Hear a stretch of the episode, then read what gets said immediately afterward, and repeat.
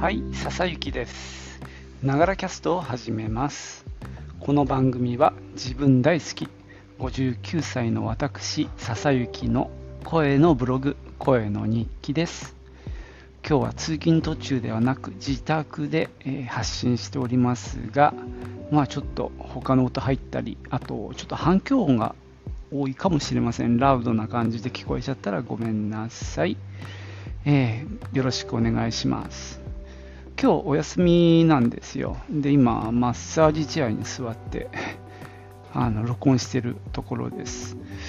今日はですね、急遽、えーブルージャイアントの話も3回目になるんですけど、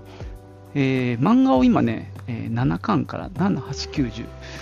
4冊、えー10巻まで借りていて、この後返しに行くんですね。なので、その前に、ちょっと考察的にですね、あのー僕の中で、その映画はとにかく良かった。で、いろいろはしょったけど、それが良かったって僕は思ってます。で、いろいろ変えたけど、それも良かったって思ってまして、それ全部肯定した上で、違いをちょっと自分的にあの気がついたあの、まあ、漫画と、えーアニメ版との違いをちょっとお話ししていこうと思います。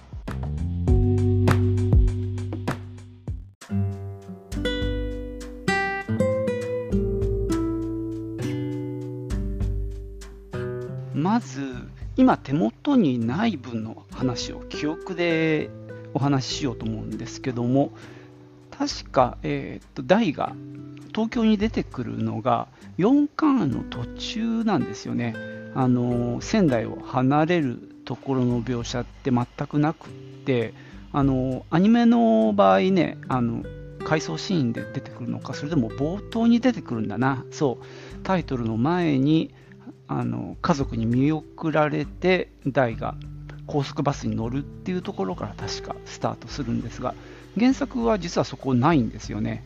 あの突然玉田の部屋でオムレツを作ってっていうところから東京編が始まるんですよねでそこから覚えてる話でいくとうんとあれですね一番印象的なのはえー雪のりに、えーとの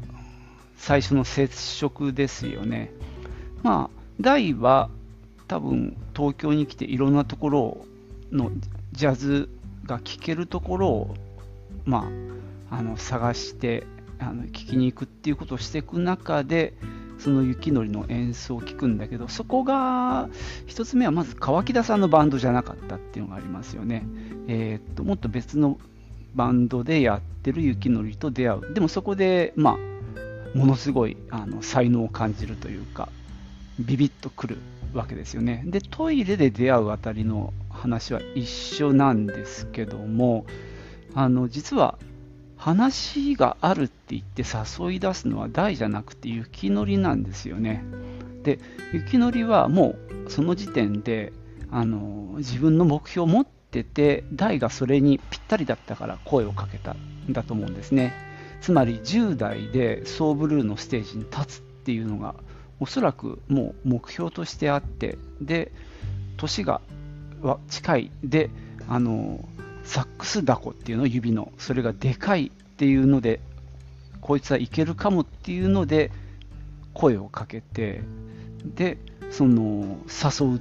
あの一緒にやらないかって確か誘うのは雪のり側だったんだよね。アニメでは大が誘うんだけどで理由はさっき言ったことでただ実力は分からんのでまああの一回音を聞いてからだみたいな話はあの似てると思うんですけどね。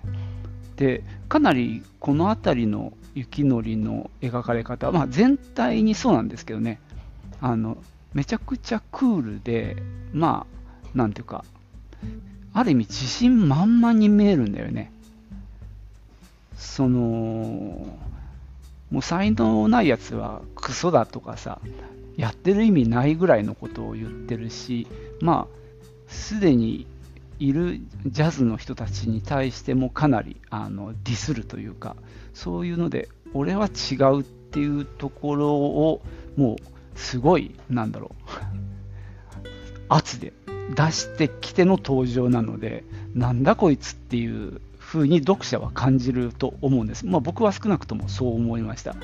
大が逆に言うとすごいストレートに音楽をやっていて、あのまあ、ジャズも大好きでで世界一になるっていうよくわからない、ね、目標を持ってめちゃくちゃ素直にやってきた人間なんでそういう計算づくでジャズをやってるやつっていうのにまあ初めて会うんだよね。読者もそうなんでちょっとこうえー、っていう感じを持つんですよね。だから読者も読者がその雪のりとこう実は対峙していく描写がこの後も多分続いていくんですよね。ただ大がすごいのはそれに対してもあのなんだろう彼のペースには決して飲み込まれないんだよね。あの自分がジャズが好きだっていうそのオーラっていうのかなその信念みたいなのは全く曲げないっていうのかな。で音楽好きなんでしょ？ジャズ好きなんだよねみたいな軸でこう動いていくっていうこの楽天的なスタンスっていうのがすごく、まあ、興味深いかなって思うんですけどね。そこがやっぱり大の魅力かなって思いますね。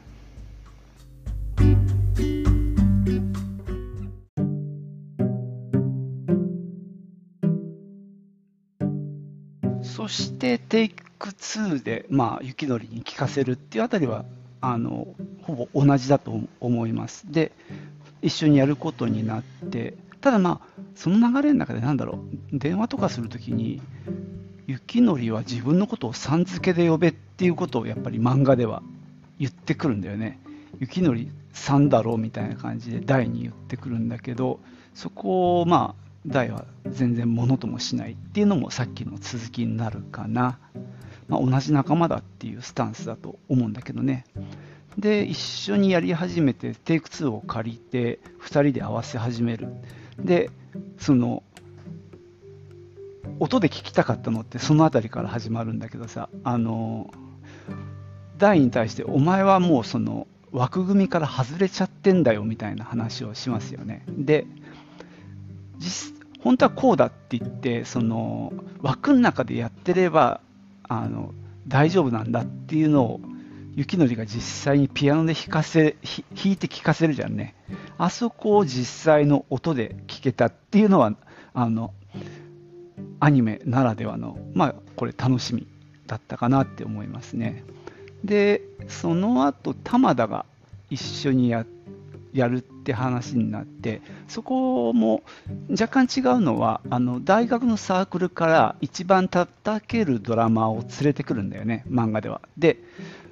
えー、大が玉田を連れてきたんだから俺もドラマ連れてきたんだけど別にいいじゃんで実際に叩いてみましょうよとで最終的には玉田にあのだ俺は俺じゃダメだって思わせようっていうまあ目論みだと思うんだよね。うまいやつを連れてきてそいつにはかなわないわけだから初心者だからね。っていう作戦だったんだけど実際にはその連れてきたドラマーがその一緒にやったらあまりにも大と雪のりが激しくやり合いすぎて音もそうだけどやった後もすげえ口論してるもんでその何大学のサークルのドラマがビビっちゃって俺無理ですって言って帰っちゃう。っていうねなかなか痛快なというかあの印象的なエピソードがあってその後玉田がねドラムの席に座るっていうね。あそこはなかなか読み応えのあるいいエピソード好きなエピソードなんだけどね、まあ、そこはすっかりあの消えていましたね。ただまあそこから何あのドラム教室通ったりとかさあのドラム教室のところはアニメでも描かれてましたけど、あの何あの、すごい、あの、トサカみたいな髪型した、ね、あの音楽教室のあんちゃんとかもね、同じように出てきますけども、でもあれの人に対して、初めてギャラもらった時に、あそのエピソードもなかったかな。初めてギャラもらった時にさあこれもうねあた今読んでる巻だからそれはいいや。なので玉田とやり始めたっていうあたりはそんなエピソードがありましたよね。さて玉田が入ってであれかな？えっ、とオリジナル曲を入れたりしてで最初のライブまあ4人だけのお客さんのねまあ、この辺りはアニメと同じかなと思うんですけど、まあ、あのチラシ配りのところもね、まあ、なんとなく、あの入ってたんですがあの個人的には来てくれる確率10%の望月さんっていうねあの人のあれ結構気に入ってんだよね。10%どのぐらいの確率で来てくれそうですか？来てくれますか？って大がさそのチラシ受け取った人に迫ったらさ10%ぐらいかな？みたいなそれでもね大はお礼を言うんだけどさ。でその人実際にその最初のライブ来てくれるんだよね。ああ10%の望月さんとなんて言ってあそこ個人的には好きなんですね。であのー、その後雪のりが川木田さんっていうあのギタリストから誘われてで多分ピアニストとしてヘルプするのかな。で一緒に演奏するんだよね、まあ、実はそのシーンがアニメアニメ版では雪のりとの出会いで使われてたんですが、まあ、そこが混ざってるんだけどね。ただ、えー、その時点で雪のりは川木田さんってまあ有名な人だからやれるのは多分光栄だと思って行ってでお金ももらうじゃん確か。えー、っと2万ぐらいもらうんだっけ？で焼肉をおごるみたいな話が漫画では出てくるんだけどその時に川木田さんからその一緒にうちのバンド入って全国回ろうよ。で名前売ってこうよみたいなことを誘われるんだけど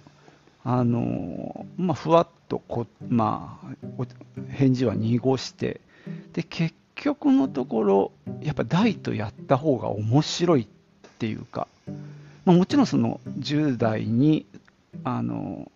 名前をね売るっていう目標のために大とくっついたわけだけど結局一緒にやっていく中でその大のプレーにやっぱりなんだろう面白さを感じたんだろうね。それでまあその誘いは断ってジャスでやっていくっていう方向になっていくっていうねエピソードもあったんですけどまあその辺はねなんとなくあのいい感じにあの混ぜこぜになってはいましたね。でもまあその焼肉おごるあたりのシーンも個人的には好きでしたけどね。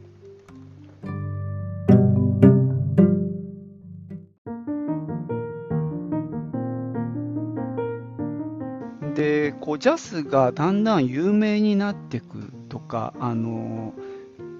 バンドとして良くなっていくみたいなところって漫画ではそこそこあの描かれてる気はするんですよ。ちょっとうろ覚えなんだけどこう練習してるシーンがやたらあるんあってもうちょっとこの辺スポコンスポコンなんて言わねえか。要はスポーツ漫画あの部活ものとかさああいうのに近いノリを感じるんだけどそうやってもうなんかひたすら練習を重ねて玉田も初心者だからさひしこいて練習してみたいな中ですね。台は台でね川辺で吹いてみたいなことをやって雪のりは曲書いてみたいなところがこううまくうん、まあ、漫画的な表現で時間の経過も追いながらやっていってであれですよね。一回その川木田さんに聞きに来てくれって言って川木田さんがジャスの演奏を聴きに来るっていうところから7巻が始まるんだよね。で僕は今7巻を手に持ってるんだけど川木田さんがあれですよその飛び入りでジャスに入って勝負する大と勝負するっていうところ。これあのアニメには全くなかったんですがここは結構漫画ならではのいいシーンでね。しかも曲がインプレッションズってさこのアニメのタイトルで流れた曲ですよね。それがジョン・コルトレーンの名曲ですけどもまあそのサックスの名曲でギターの川木田さんが勝負を挑むっていうねこれ結構な見もののシーンですよね。で川木田さんが、まあ、結局負けちゃうんだよねここで。ででもツイッターでつぶやいてくれてそこからなんだろう。お客さんがまた増えてくるっていうね。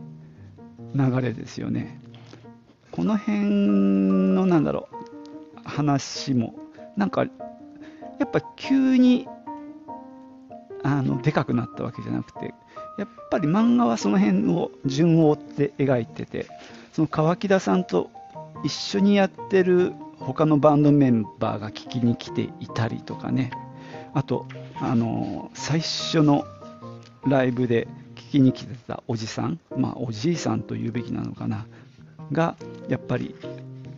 何度も聞きに来てくれててで君の成長を聞きに来ているんだっていうセリフなんかもその途中でね出てきたりしてそしてギャラがもらえてっていうのでね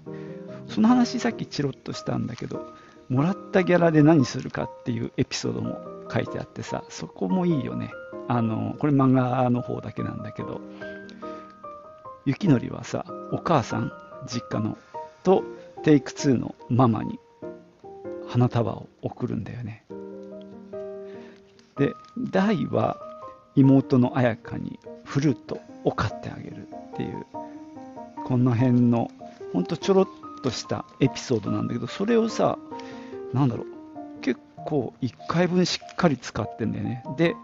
玉田はさそのドラム教室の先生に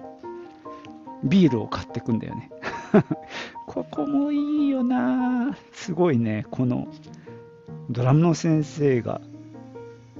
は、ね、激しい身なりしててさ髪の毛トサカになってるしさ目の周りも黒くしてるしさやべえやつかと思ったらすげえまともな人でさめちゃくちゃこの辺のエピソードも漫画ならではのいいとこだよね。さて今7巻パラパラ見てますけどね。ああそれでねあれだね。仙台であったバンドがとまた出会ったりですね。常禅寺でねごめんなさい今パラパラ見ながらやってんだけどでもその中でさあーそんな話もあったな。あれですよ。大が電車の中でトランペット買った人おじさんだよね。憧れて。で聞かせて聞かせてもらうんだよねそのおじさんのトランペット。めちゃくちゃ下手なんだよ。下手なんだけど大にはすげえ響いてるっていうのがこの辺がねやっぱり大の持ってる音楽に対するピュピュアな気持ちっていうのかな。そこがね失われてないっていうのかな。ものすごいねだからそのそんなに上手くないバンドを聴いたとしてもそれはそれで勉強になったしっていう捉え方をしてるんだよね。だからなんだろう。下手だからダメだみたいなことは全然ない。っていうのがめちゃくちゃこう音楽への愛がでかいっていうのかな。まあ大だけに。うん。でもそんな話とか。その後あれだよね。NEW ができて。で川木田さんに聞きに来てもらったじゃんね。川北さんかごめんなさい。川北さん家まで行ってでソーブルーでやりたいっていう話をしてで平さんが見に来るっていうこの辺の一連の流れですよね。この辺は割としっかりあのアニメ版でも描かれていてまあ読んでる方も辛いんですけどね。であの豆腐屋のおじさんを探し出すっていうのにあの漫画では結構時間がかかってる。いろんなライブハウスを回ってるんだけど連絡先も分かんないしみたいなことで何件も。で時間をかけて探してるんだよね。である時その交通整理のバイトしてる時に見つけるんですよ。その乗ってる金田さんっていうねファンの方を。だからねあの漫画ではねそんな違和感ないんですよ。その一瞬で見つけちゃうっていうことに対して。彼はそんそれだけの時間をかけて探し続けていたからこそ瞬間的に顔が分かったんだと思うんだよね。でその豆腐屋さんのその朝の仕事のシーンなんかもすごい結構しっかり描かれてその豆腐を作る作業をさ何ページもかけて描いていてここもねほんといいシーンでしたね。アニメでもすごく良かったと思う。ね。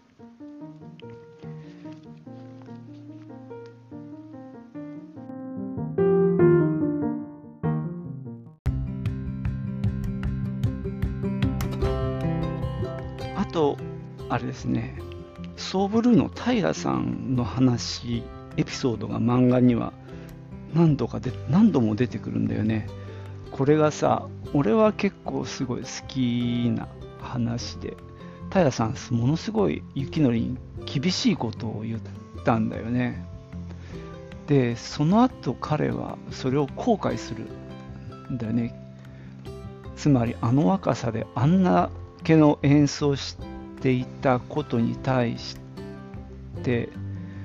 それなのになさらになんていうかどぎついことを言ってしまったって多分あれはさその、まあ、やり方が気に食わなかったその川北さんを使ってアプローチしてきたみたいなところがまあちょっと鼻についたからそう言ってしまったんじゃないかなと思うんですけども、まあ、平さん自身はやっぱり若いバンドを求めているんだよね。だからその後実はあの彼もいろんなバンドを聴きに行ってる中でさあのサービス君に言い過ぎたなっていうシーンがあってやっぱりそのジャスが面白かったっていうことを正直にあの回想してるんだよね。でソーブルーに来るその後も何度かあるんだけどまあ有名なジャズプレイヤーがソーブルーに来る。ただ往年の輝きはないっていうことをやっぱりまあ痛感するというかね日々の中で。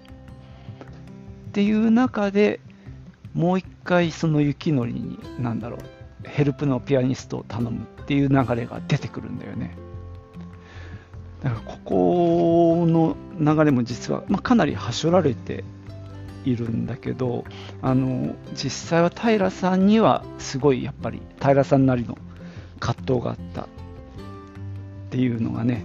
あの描かれている分漫画はまたね味わい深いんで、まあ、これ今回の配信ってさ漫画も読んでよって話に帰結しちゃう気もします。アニメもめちゃくちゃいいです。もう漫画もすごくいいんだよね。でなんだろう。それで澤部に雪のりにさあのヘルプを頼んでみたいな話でさそこの中ででもねそれすぐ出てこないんだよな。なんかなんだろう。まだ来ないね。ああそれって本当に後の方なんだ。そうだね。今8巻見てるんですけどね。多分ここではそこで終わってるんだね。言い過ぎたなって反省して。でその ONN のプレイヤーのかつての輝きのがないっていうところを痛感する。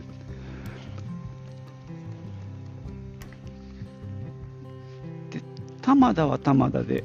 上手くなりつつあってソロができるようになっていてみたいな話の中であれだよね。あの葛飾ジャズフェスティバルの話があってここはみんなよく指摘してるんだけど打ち合わせに行くのはまあ雪のりなんだよね。で、まあ、雪のりがあれだねその悪党の天沼っていう人と、まあ、あのやり合うっていうところでこれがさアニメだと大なんだよね。もうここはねあの別に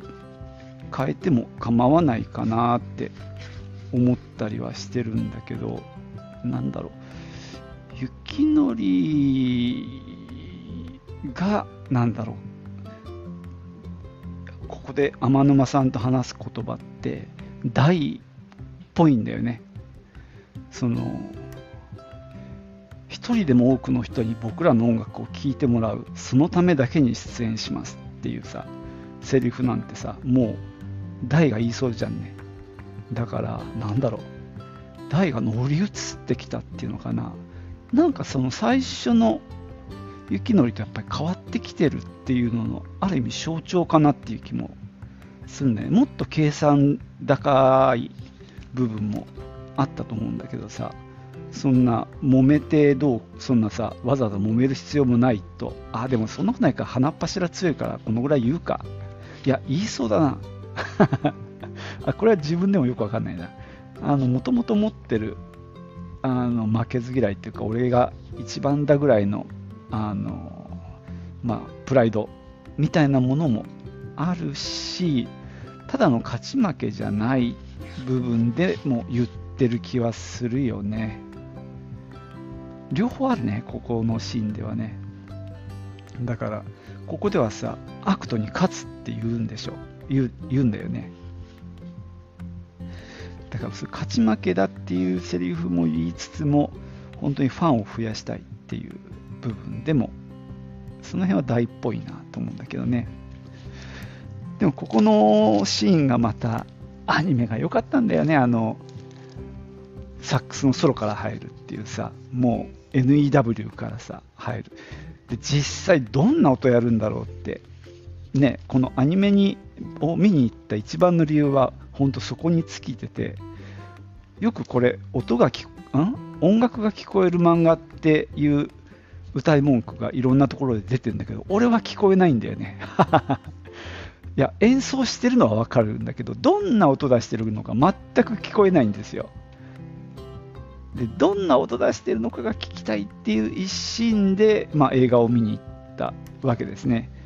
でそれが聞けたのが本当に俺としては喜ばしかったしあこういう音出してたんだっていうね本当良かったなと思うんだけどさ。でまああのここで、まあ、ソロから NEW に入っていくところこの辺りもねあの漫画もすごいがっつり描いてるんだよね。で雪のりのソロのシーンなんかも長く描いててで玉田のソロとかさまあとにかくすごいんだよね。だって玉田のソロだけで何ページやってんだっていうぐらいやってんのよ。うーんこれはすごいね。でこれアニメにあんまり出てこなかったと思うんだけどこの後そのアクトの天沼さんが隣で見ててあの舞台袖で。でこれ多分ねほんで心から拍手を送ってんだよね。でステージに今度トリとして上がってった時にめちゃくちゃ熱い演奏するんだよね。ここがね良くて。で袖で聴いてた大がさこう手を挙げてさ片手上げて拳でさ声援あげしてるっていうさこのシーンもいいね。あのなんつうの。多分かっけーとか言って喜んでると思うんだよね。これがね、なんか、なんだろうね、その音楽の力みたいなもの。なんで、こう、かっこつけでやってるわけじゃないってっていう、本当に全身全霊で音楽に打ち込んでて、で、人の演奏も、こう、こう本当にフラットに素直に受け止めて、喜べるっていうさ、この大の天真爛漫さっていうのかな。そんな話がそんなエピソードだなって思いますね。まあ、あとね、漫画の方ではその仙台の家族の話なんかも出てくるし、あの先生、サックスのね、先生の話も出てくるし、あと、雪のりの子供の頃のあのピアノのさ、ゆきちゃんっていうね、女の子、あ、ゆきちゃんじゃないか、あの、葵ちゃんだ、あのピアノを続けてるかどうかわかんない葵ちゃんの話とかも実は漫画ではまた出てくる。ね。で、実際は漫画では再会するんだよね。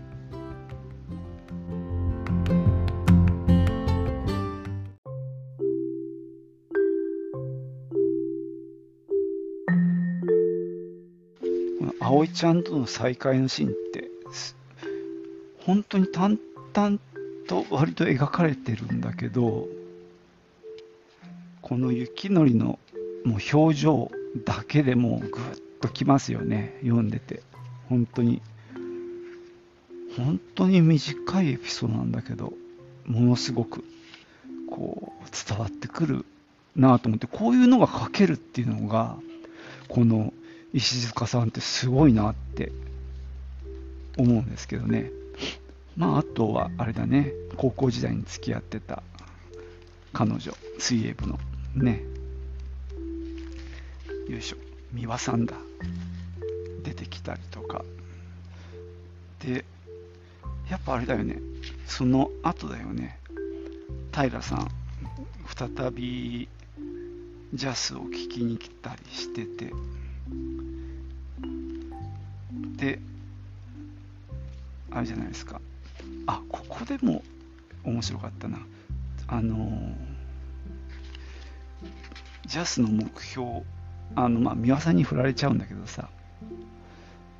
で結構もうお客さんも入るようになってきたっていう中で大がソーブルーのステージに立つっていう目標を言うんだよね。これさ雪のりはもともとそう思ってたんだけどみんなに言ってなかったんだよね。これなんだろ押し付けになるのを嫌がってたのかもしれないけどね。大が自ら言ったっていうのがあの この時のさ雪のりってさ一瞬ポカーンとしてるんだよね。でその後ちょっとににんまりしていいねっていう総部類に総部類に立つ。じゃあそれでって。同意するんだけどさ。ここは。うんどうなんだろう。面白いよねここのところ。言ってなかったんだ。で言わない間にソーブルーの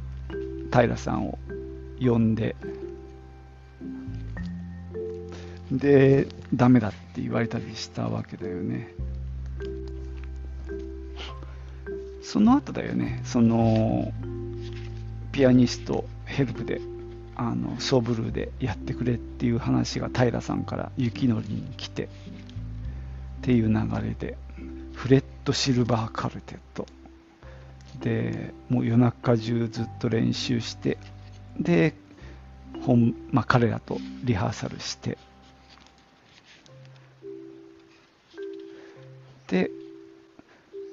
漫画では姉妹店のステージに立つんだけど実は漫画ではもうソーブルーのステージに立っちゃうんだよね。ここもまあ大きな違いなんだけどこれはまあ本当映画のためのあの作戦だから仕方ないなって思ってますしそこまで俺も気にはしてないんだけどね。でも雪のりにとってはずっと憧れていたソブルのステージで漫画の中ではもうこれが最初で最後かもしれないって思いながらピアノをやるんだよね。そのなんだすごい思い。で大はさあの直前に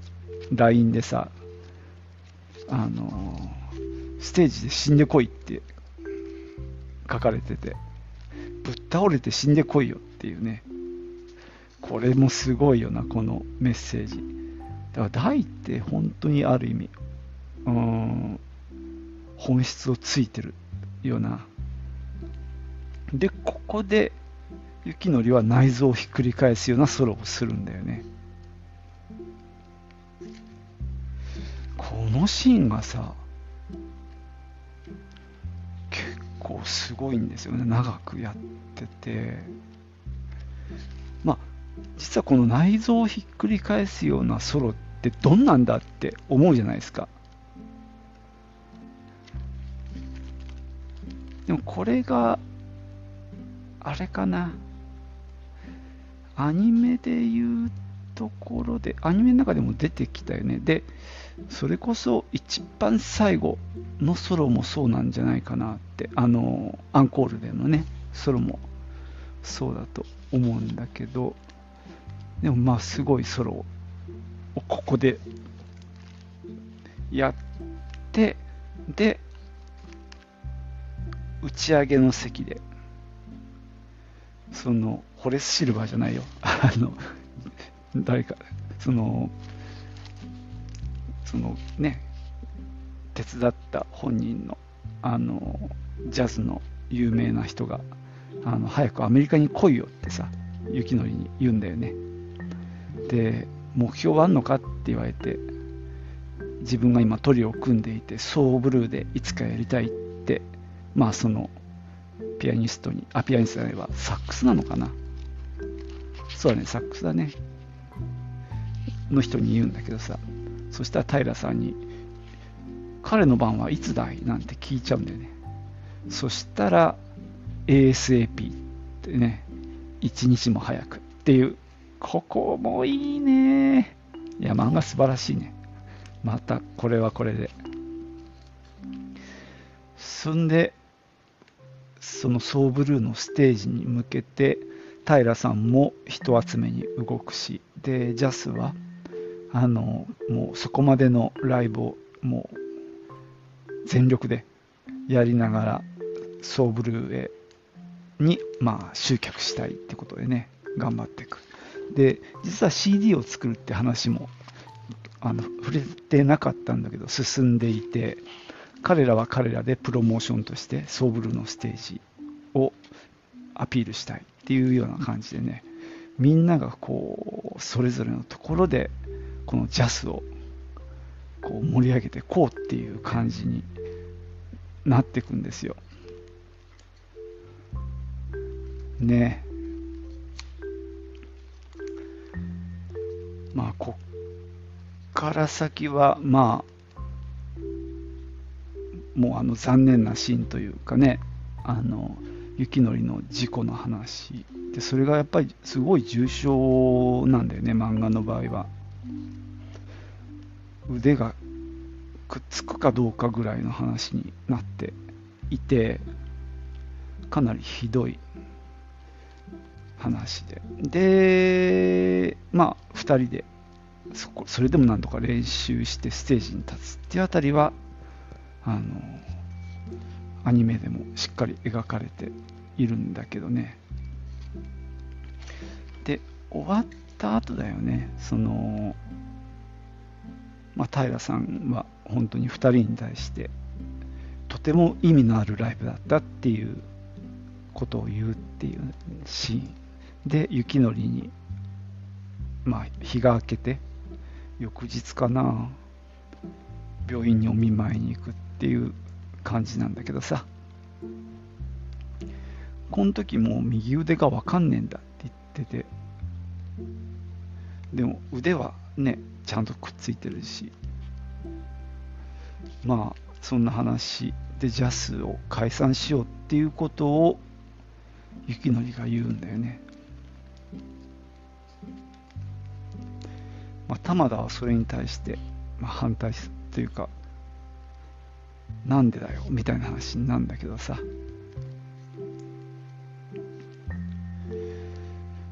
まあ、この辺りはあの漫画は結構がっつりそのジャスの解散についてもう玉田は玉田でその後2人で帰る時にさ雪のりの病院から俺も抜けるっていうかつまり大を一人でやっぱり行かせなきゃいけないっていう話だよね。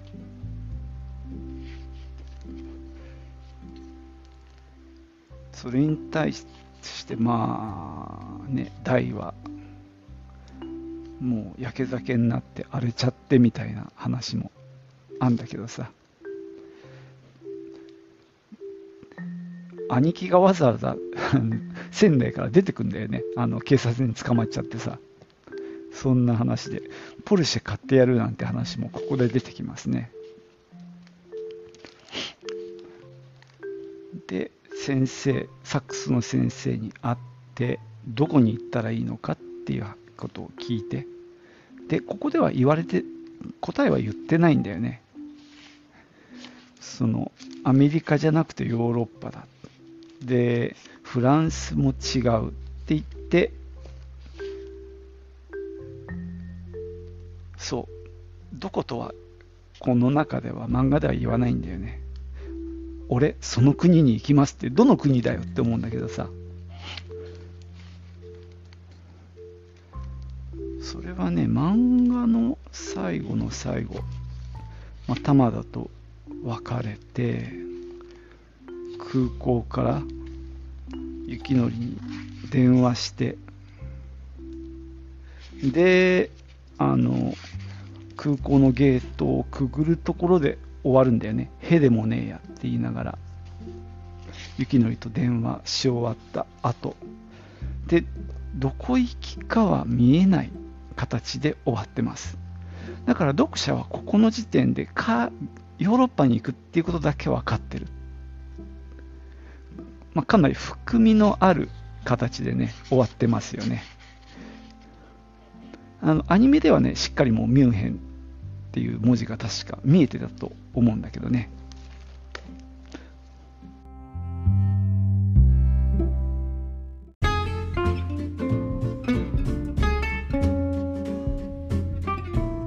はい。そんなわけでね今日は漫画のブルージャイアントのことをちょっと話をしながらまああのー、アニメ映画になったバージョンとの違いなんかをちょっとにまあ触れてきました。まあ最初にも言った通りもうアニメのあの映画はもう最高に良かったんでもう僕も2回見に行ったんですけどもまあその後ね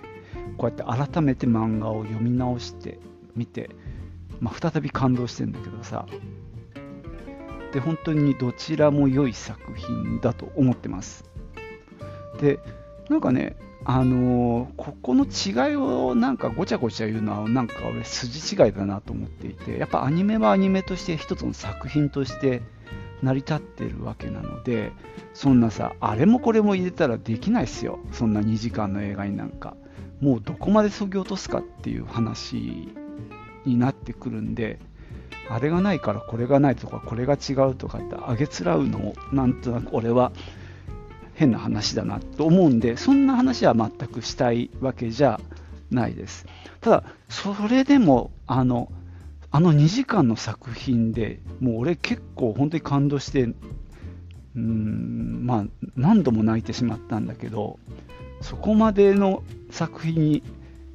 してそして素晴らしい音楽が聴けるっていうのを作り上げたっていうことに対して本当にもう感謝だなと思います。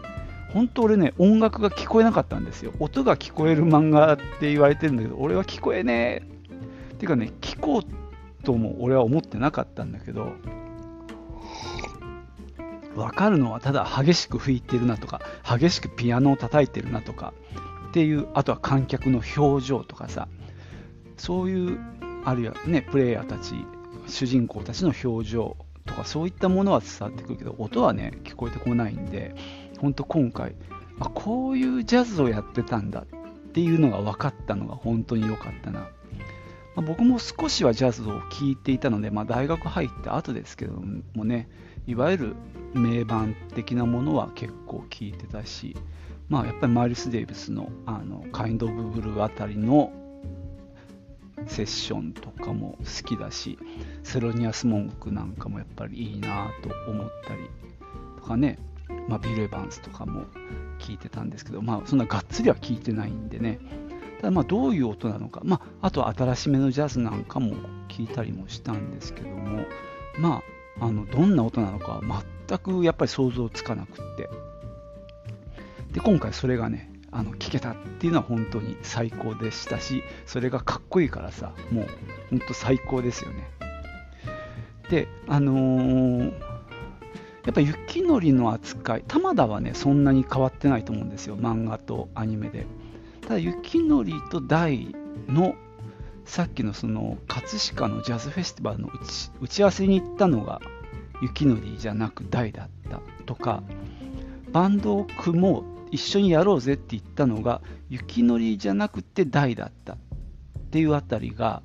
このまあ俺が最初思ったのは雪のりが漫画だと結構嫌な感じで最初出てきたってさっき言いましたよね。なんとなくこうクールで計算高くてなんだろう。あのセリフだよね。要は要は組んだバンドの相手を踏み台にしてのし上がっていくみたいなことをまあアニメでも言ってんだけどあれがもっとどぎつい感じで出てきてたのでそれが漫画の中では時間をかけて変わってくったんじゃないかなって気がするんだよね。まあ、それうまくまだ説明できないんだけどさでも確実にあの雪のりは変わっていったんだよね。でその最後の最後その交通整理のあのバイトの事故に遭う直前であいつらと組んでて本当に良かったっていうところがありますよね。なんかあそこに向けてずっとなんだろう実は雪のりの物語がその漫画では描かれてたなっていう気もするんですよ。本当あそこに行くためにいろいろあった。まあそれは言い過ぎかな。なんかさ、大が一直線にただただ世界一のジャズプレイヤーになるっていうだけじゃないじゃんね。なんかさ、それが、うーんと、俺もそんな知らないけどさ、例えばジャンプの、あの、そういう何？なんか戦う系の漫画みたいにさいろんなやつをバタバタ倒してってまあスポーツ系でもいいんだけどさ今度はあいつに勝った今度はあいつに勝ったみたいな感じでのし上がっていくっていうのとも違うじゃんね。音楽ってそうじゃないんだって実は言ってる気もするんだよね。音楽って勝負じゃないって大はねそれ全身でそれをなんかメッセージとして持ってると思うんだよね。だから、なんだろう、その高校時代の常禅寺のジャズフェスティバルでも、どんなプレーも全力で楽しんでたよね。あのそれこそ高校生の遠くからやってきたあのビッグバンドの、ね、ソロの女の子に対してもすごい熱い声援をね送ってたりとかさ。でそれこそアクトの天沼さんたちのプレイに対してもさちょっと喧嘩ふっかけた部分もあったけどステージの前はさ。でも実際に彼らの演奏を聴いたらやっぱりさこう拳を上げてさ喜んでんだよね。だからなんかねその音楽のまあこれってでもそうやって考えるとみんなそのエピソードなんだよね。あの高校時代の文化祭のさあのギターやってるチャラいやつとさ喧嘩になりそうなこともあったけどさでもおめえ音楽好きなんだろ？じゃあ一回でもジャズ聴いてくれよっていうさそういうスタンス。で音楽で伝えようっていう感じなのかな。だからそういう台と出会って雪のりが変わっていく。だから玉田をやっぱり初心者にもかかわらず引っ張ってきたっていうのがやっぱ大のすごいとこだよな。俺だったらやっぱりちょっとできないなって思うんだよな。うん。いややりたいのはわかるけどちょっと上手くなってきてから来いやみたいな感じになっちゃうかもしんない。しまして雪のりがいるわけだからですね。俺はなんかそっちに気使っちゃいそうな気がするんだけどその辺が大のすごいとこだなって。まあこうやって話しながら改めて思ったんだけどね。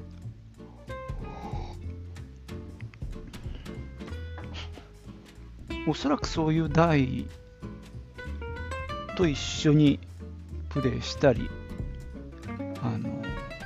一緒にいる中で雪のりもだんだん変わってきたっていう感じはするんだよね。だからその葛飾ジャズフェスティバルの打ち合わせに雪のりが行った時に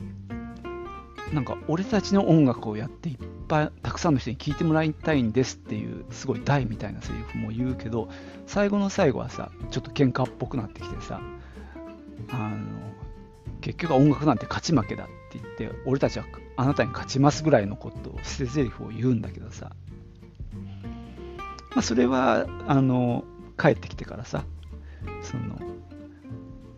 玉田と大にもその話はして2人ともさなんかその雪のりのまあその苛立ち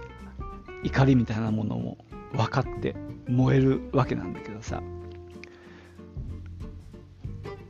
でも結局のところ大はそのあでそのリハーサルの時もさそのアクトの天沼さんに大がさぐっと前に出てってさあの天沼さんもたちも頑張ってくださいっていうなんか挑戦状みたいなことを叩きつけるんだけどあれ確かに皮肉っていうか嫌味っていうか、まあ、自信の表れでもあるんだろうけども半分ぐらいはやっぱり頑張ってほしいと思ってるんじゃないかっていう気はするよね。じゃなかったら、あの、アクトの演奏を舞台袖で聴きながらさ、拳上げて声援とか送れないよね。ただのそういう、なんだろう、感情的な、その、勝ち負けだみたいな世界にとどまってたら、そこでなんか、なんかそのアクトの音楽にも熱い演奏したわけですよ、結局アクトも。ジャスの演奏を聴いてさ。天沼さんがやっぱり刺激されたんだろうね。そこでなんか、うん、ちゃんとそのいい音楽に反応できるっていうフラットさが大の凄さかなっていう気はしましたね。何の話してんだっけ？あ、そうそう。なので、まあ、あのー、役割が変わっちゃったりしてるっていうのは、その、雪のりが、その、浄化されていくっていうと変だけどさ、大と出会って、だんだん性格が変わっていくっていうのかなっていうのに、10巻かけてやってきてんだよね。まあ、10巻かけてって言い過ぎか。もちろん途中途中で変化は見られるんだけど、だから最初のそのちょっと嫌な感じっていうのが強いと、なんだろう、2時間の中で回収するのは難しいなって思ったんじゃないかなって気はしています。だから、なんだろう、この漫画、アニメの方もそうだけど、やっぱり雪のりの物語っていう要素も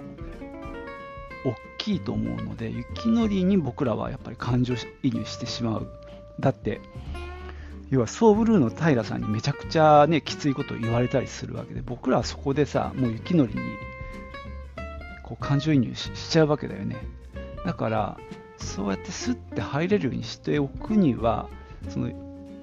雪のりの持つその黒い部分っていうのかな、あのをあまりもう最初から見せない方がいいんじゃないかっていう気はしているので、多分そういう作戦なんじゃないかなって僕は思ってます。10巻かけるならばね、本当漫画は本当にすごい良くて、あれでいいと思うんだけど、それをぐっと2時間に圧縮した時に、雪のりのキャラクターをあんまりね、黒い方に持っていくと、そこの感情移入みたいなものが難しくなるよなって、まあ、僕は思ってるのでだからその葛飾のそのジャズフェスティバルの打ち合わせも、まあ、大が行ってそれで良かったんじゃないかなってその辺もね多分多分っていうかもう間違いなくいろいろ計算してまあ練りに練ってああしてるんだと思うんですよね。でそれで僕はやっぱり十分なんだろう。伝わってきたし感動もできたんでよかったなあなんて思いますね。その辺はねなんか聞いてみたい気がしますね。その脚本。どうしてここをこう変えたのかってあたりですね。あとまあね意外に大の出番が少なくなっちゃうんじゃないかって それは俺の考えすぎかな。なんかああいうところで台出しとかないと主人公感が薄いなって。音はもちろんバリバリにさ主役を張ってるし演奏シーンではねあの前に出てるんだけどそうじゃない部分で前にね僕言ったのは3人が主人公の映画だなっていう話をしたんですが意外に台が弱いっていうね あの物語の部分で。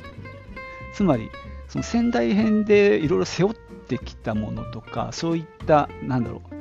あの蓄積みたいなものがずっぽりこれはなしでスタートしちゃってるんでこれだけポンって見た時にその台の持ってる重みとかその覚悟とかみたいなものがあまりにもちょっと少ないというか単純に言うと台の出番少ないんじゃないかも説があってでまああの打ち合わせなんかに台が行ったっていうふうにしたのかもなまあこれは本当にただの思いつきですけどね。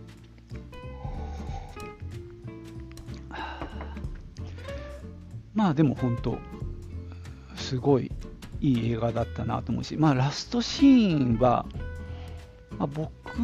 とかみさん、まあ、一緒に見に行ったんだけど、やっぱ最後、その雪のりが病院から出てくるっていう部分は、結構弱というか、それなりに引いたんだけど、ええー、って思って。ただまあ、うん、まあ僕も原作ファンでもあるんで、ある意味それは見たかった。願望なんだよね。最後、ジャスがソーブルーでやってほしい。で、もう解散してしまうわけで、最後の最後に、まあ、なんだろう、プレゼントなのかな。で、多分アニメいきなり映画見た人は何も多分感じずにそのままスッと見れてると思うんで多分そんなに問題はないんじゃないかなかみさんはやっぱりちょっとその病院抜けてきたっていうのに対してちょっと引いてたんだけどさ原作読んでる人間にとってはさ、まあ、そのシーンはなかったものだからまあある意味まあ本当プレゼントかなっていう気はしてますね。はい。なんだかダラダラと喋ってしまいましたが、えー、っと、いろいろ言う人もいますが、あの、マイナス点をね。でもそれを補ってあまりある良さがあるので、本当これは傑作だと思っております。さすがにもう一回見に行くことはないかもしれないですね。まあ、他の映画も見たいので、でも本当最高だったと思います。そのわけで今日はね、ブルージャイアント、漫画今7巻から10巻を持っていて、今から開始に行くので、その前のちょっとお話をしてみました。最後までお聴きいただきましてありがとうございました。ではまたね、チュース